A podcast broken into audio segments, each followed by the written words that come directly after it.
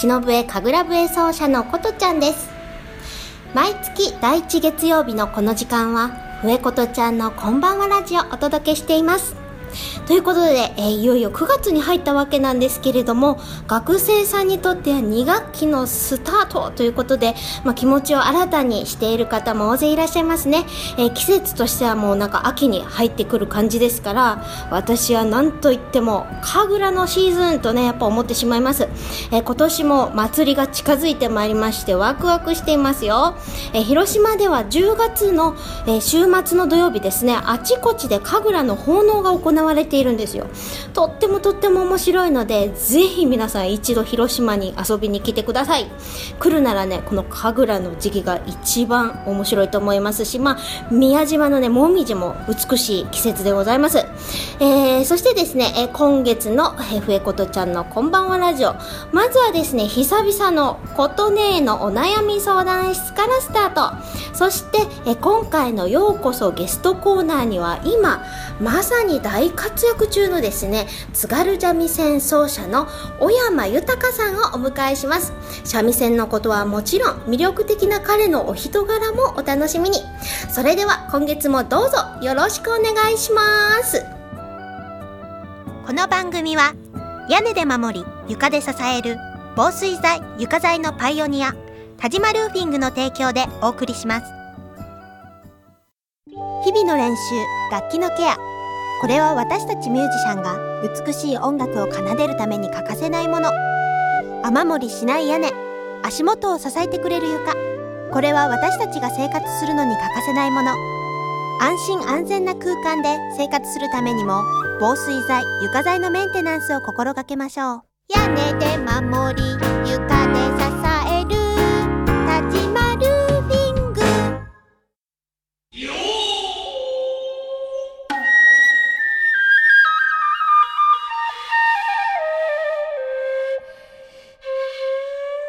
琴音のお悩み相談室。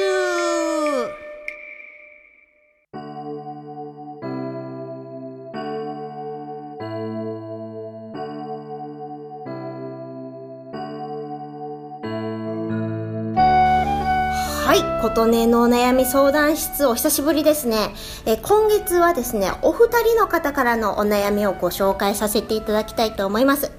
えまずお一人目は東京都在住33歳独身のラジオネームクッキングデブさんから、えー、お送りいただきどうもありがとうございます。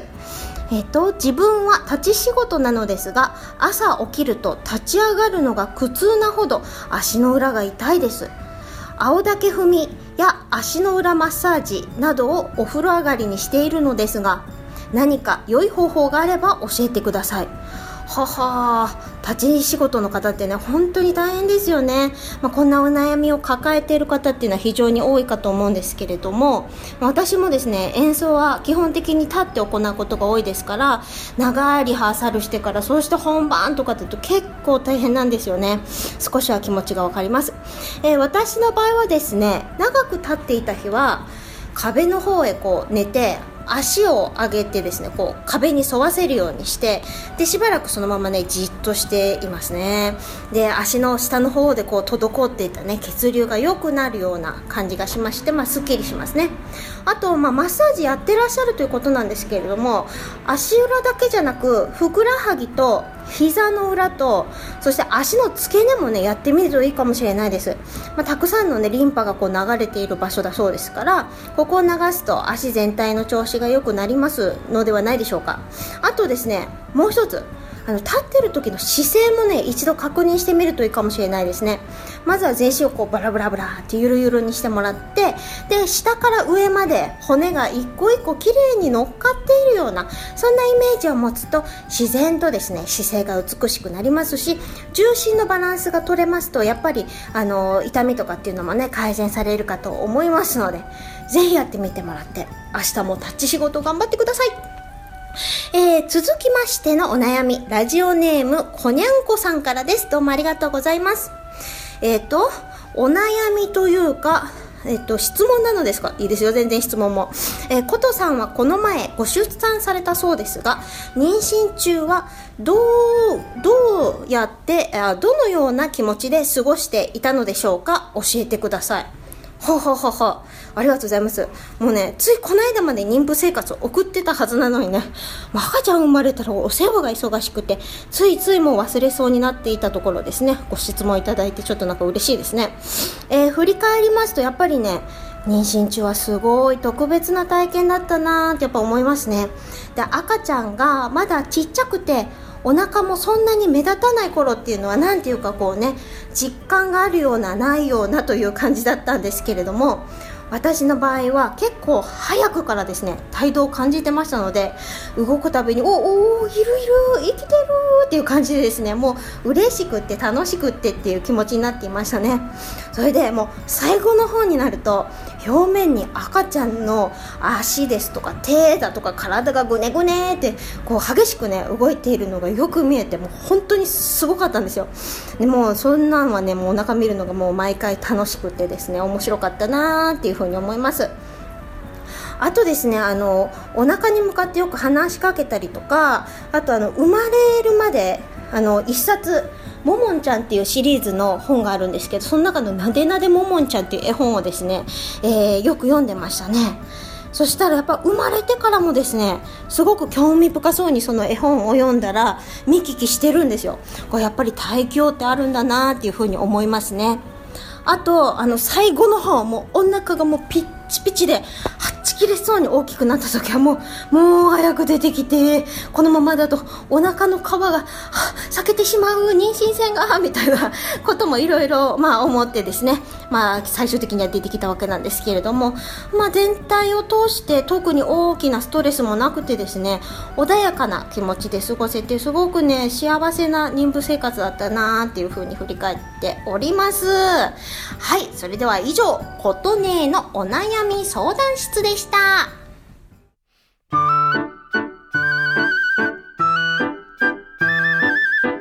ようこそゲストコーナーいようこそゲストコーナーです。今回のゲストは津軽三味線奏者の小山豊さんをお迎えしました。こんばんは。こんばんは。よろしくお願いします。はいお願いします。まずは小山さんのプロフィールをご紹介させていただきます、はい、えー、東京都出身でお父様津軽三味線奏者の、えー、小山流家元の小山貢さんですね、はい、そして幼少よりおじい様であられそして宗家である小山光夫様からですね、はい、おじい様から、えー、三味線の指導を受けられました、はい、新春隠し芸大会やレコード大賞そして NHK などなどテレビにも多数ご出演されておりまして歌謡曲や CM、えー、ゲーム音楽などのレコーディングのほかミュージカルや舞台の音楽指導などさまざまなジャンルで活動をしておられます。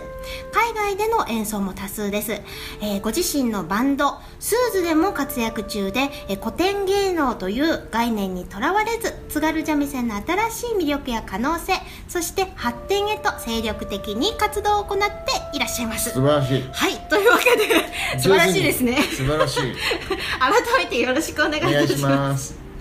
えまずですね幼少の頃から始められたとプロフィールにあるんですけども実際何歳に始められたんですか？えー、っと6歳の6月6日、はい、お666そうあの日本の、まあ、芸芸事の、まあ習慣的なもので、666からあのまあ本格的なお稽古はそこから始めたんですけど。そうなんですね。なんかその6歳の時始めた時の気持ちとかって覚えてます？全く覚えてないですね。あそうなんなんかでもとにかく高校出るぐらいまではすごく嫌で嫌で。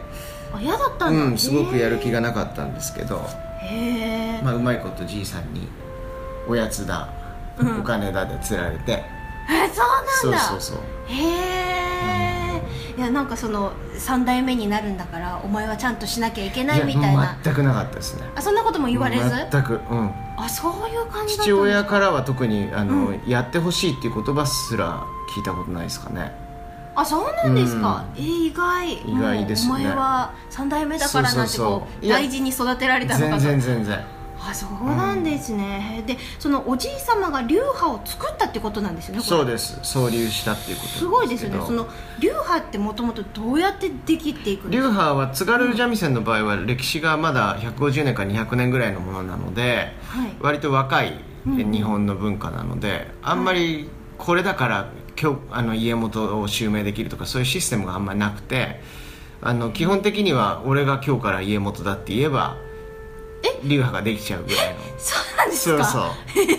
実はそういう感じですね。あそうなんですか、うん、全然知らなかった。じゃあおじいちゃんがまあそうやって言われた。だけどやっぱりもうそれに集ってこの人に習いたいとかっていう人がやっぱ集まらないともちろんそういうことですね。ね流派っていくら言っててもこう成り立たないっていうかね、うん、あそういうことなんですね。じゃあその、まあ、小山流っていうのはどういう特徴が実際あるんですかね、まあ、うちのあの祖父が始めたことっていうのは、はい。まあ、基本的に津軽三味線っていうのは、まあ、歌と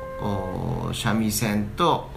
太鼓で構成されるのが津軽民謡民謡と言われるものなんですけど、はい、まあ、東京に出てきていろいろ見てるうちに歌舞伎のその長唄とか見て、多くの人数で演奏してる姿を見て例えばまあ、演奏中に弦が切れたりすることが結構ある楽器なので津軽三味線っていうのは強いですもんね、うん、そのたんびに弦を書いてとかよりも、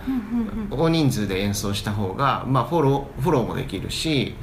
あと迫力も出るしあの音階も、はい、和声も出せるっていうことで、まあ、じゃあ合奏のスタイルでやってみようかと。え合奏をじゃあ創立したの？おじいちゃんなんですか？おじいさんが始めたんです。それまではもうなんていうタブーというか津軽は一人でやるものっていうふうなところにそういう、まあ、合奏みんなで楽しくやりましょうっていうのを入れたこと。あとはその基本的にはもともと目の不自由な方がやってた楽器なので、譜面とかそういうのが残ってないんですけど、そういうものをまあ譜面に起こして、まあ、いろんな人に一般的な部分で広めていこうっていうのを始めたのがうちのじいさんですね。おじいさんすごい人ですね。おじいさん。まあでも時代がそういう、まあ、転換期だったのかもしれないですけどことなんですね、はい、じゃあ今よく見るなんかまあ2人3人とかでこう、一緒に弾いてる人ってよく見ますけどそもそもその何人かで弾くのをやり始めたのがおじいちゃんだったって。そうが始めたことだったんですね。すごい。だまあそんな津軽三味線なんですけれども、はい、今日楽器をね持ってきていただいてるんですよね。持ってきておりますはい。なんかすごくあの手でこう締めるところなんて言うんですっけ？これまああの糸糸巻きとかかんざしとか言いますけど、はい、そこがこう小山さんのねじねじしてて黒くて超かっこいい感じですよね。ねじねじスタイル。はい。皆さんわかりますか？この小山さんねすごく面白い方なんですよ。違いますよ楽屋でもねいつもね一緒にいると楽しいんですよ まあそれは後半話すとして、はい。この津軽三味線はこのねべっ甲のついたバチをバシバシしながらたた叩くっていう感じですか、ね、叩くんですよ。打弦楽器って言われて右手はパーカッション。まあ、はい、バチを持ってる方はパーカッションの要素で、はい、左手が弦楽器ということで、はい、分類的には打弦楽器と叩いて音を出す。打弦楽器、うん、はあなるほど。いい言葉ちょっとあの三味線聞かせていただいてもいいでしょうか？もちろんもちろん、はい、じゃあ軽く演奏させていただきます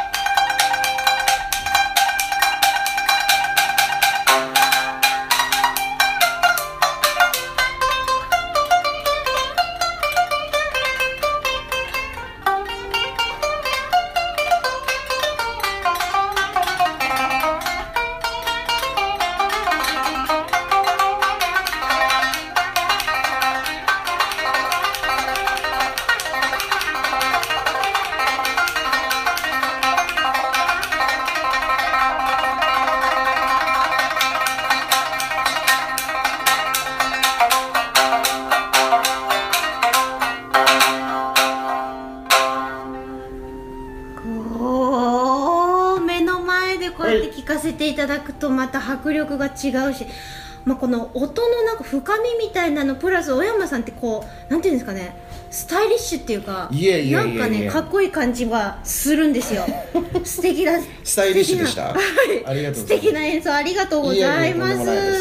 それで先ほどはプロフィールで言ったように小山さん、まあ、はい。いろんな活動をなさってるんですが、はい。えーそんな活動の中で結構 CD なんかもねいろいろはいはい出されてるんですが、本日はですね、えーその小山さんの楽曲お聴きいただきたいと思いますがはい。はい、どの曲を？えーっとですねじゃあ、あのまあ、先々月リリースしました、はえーっと三味線と尺八と、はい。えーインドのパーカッションタブラという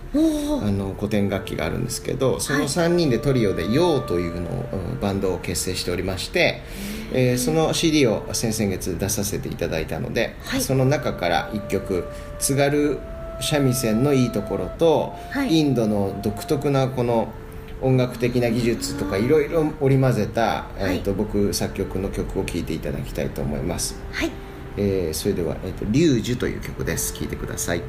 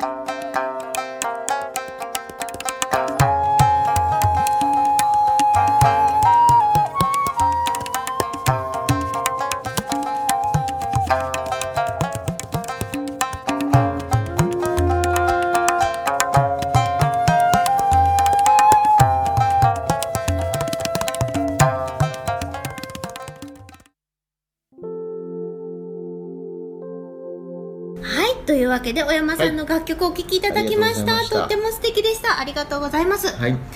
えー後半はですね小山さんとの出会いなんかも話していきたいと思ってるんですが、はい。覚えてますかね？あの今からね約だいぶ前ですもんね。そう約10年ぐらい前になるんですが「あの母と子の母女」っていう、まあ、結構大掛かりなですね舞台があったんですけれども、はい。私はその舞台に出てたんですね。で小山さんはその舞台音楽のレコーディングに参加されてて、はいはい。スタジオでねちょっこしお会いしてたんですよね。そうらしいですね。そう。で私もその時はもうまだ東京来たてで、うん。何が何だかわからない状態なまんまだったんですけれども、まあ、その後ですねまた、まあ、ちょこちょこといろんなところで出会う機会を持たせてもらってねお仕事させてもらって、まあ、ここ数年ではなんといってもももクロさんのねそうですね。はい夏の。東神祭というそイベントですすね。ねはい。一緒にあの暑い中ね。めちゃくちゃ暑かったですねあれはね。大変ですよね三味線も暑さで。三味線はね大変ですよ。やっぱ湿気とかにすごい弱いんで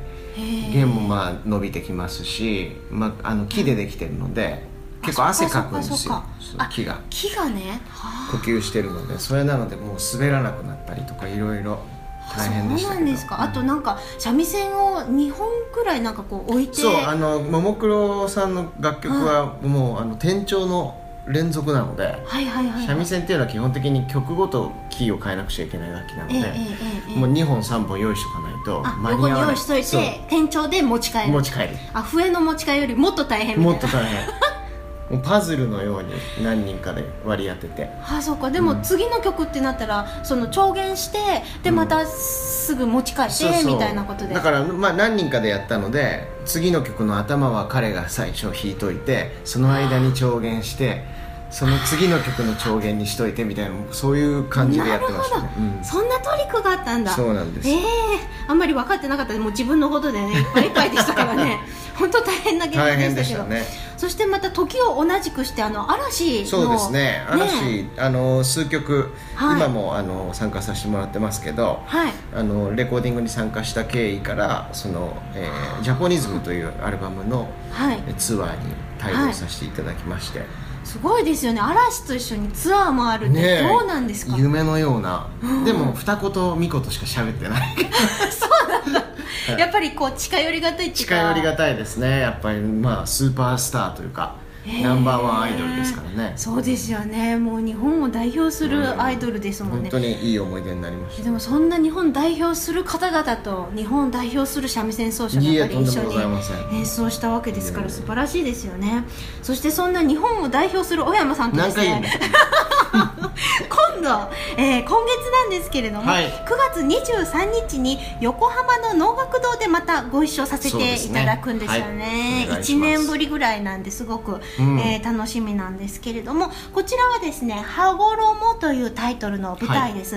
えーこちらはですねちょっと、まあ、皆さん見たことないと思います。私もまだ見たことのない 舞台っていう感じでそうまさに今作り込んでいるところでもあるんですが、えー衣装デザイナーのですね小林恵子先生が中心となって、はい。えーまあ本当一流の方々がですね集まって今まで見たことのない、えーお能バレエフラメンコそして音楽がですね融合していてしかもそれを能舞台でやるという。すごいですね。すごいですよね。どうなっちゃうんだろうっていう感じの舞台なんですけれども、えーこちらねご一緒させていただくんですはい。ね、お願いします。お願いします。で小山さんは終盤の盛り上がりでこうフラメンコ。そうですね。フラメンコはい。とご一緒させていただきます、ダンサーと。どんな風になるんですかね？リハーサルどうですか？えっと、基本的には僕あのフラメンコを音楽としてすごく好きなので,、ええでいろんな方ともコラボレーションしたことがあったのでまあはい。フラメンコのリズムを用いてそこに、はいまあ、津軽三味線のいいところをこう入れていくという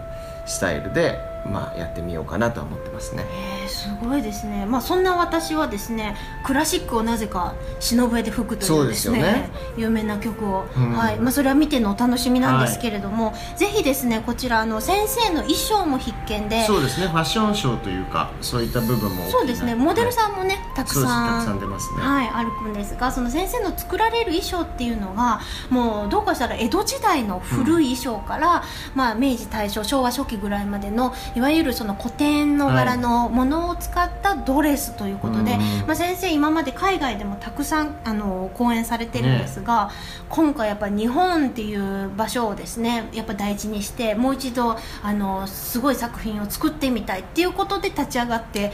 はい、そしてまあすごい人たちがたくさん集まってきてっていう感じの舞台なんで、ね、ちょっとどうなるかまだ楽しみですねわかんないんですけれども、うん。小山さんまたご一緒させていただくのね楽しみにしておりますので。ね。楽屋が楽しみですね。そうですね。まあ大体あの楽楽屋楽しいですよねいいですね。つもね。はい。ふざけ合う。そうそうそう、ももクロの時もずっとふざけてましたけど、ね そのうち怒られるっていうねそうですね、うん、というわけで小山さんまた、えーいろんなところはいでご一緒できたらと思っております、ありがとうございまはい、す、今回のゲストは津軽三味線奏者の小山豊さんでした。ありがとうどうもありございました。がとうございました時を超えて受け継がれる優しいハーモニー。心に残るメロディーは日常生活を豊かに彩ります。強い日差しや雨から私たちを守る屋根。滑ったり転んだりしない安全な床。何気ない毎日を確かに見守る防水剤、床材は安心安全な暮らしを守り支えてくれます。屋根で守り、床で支え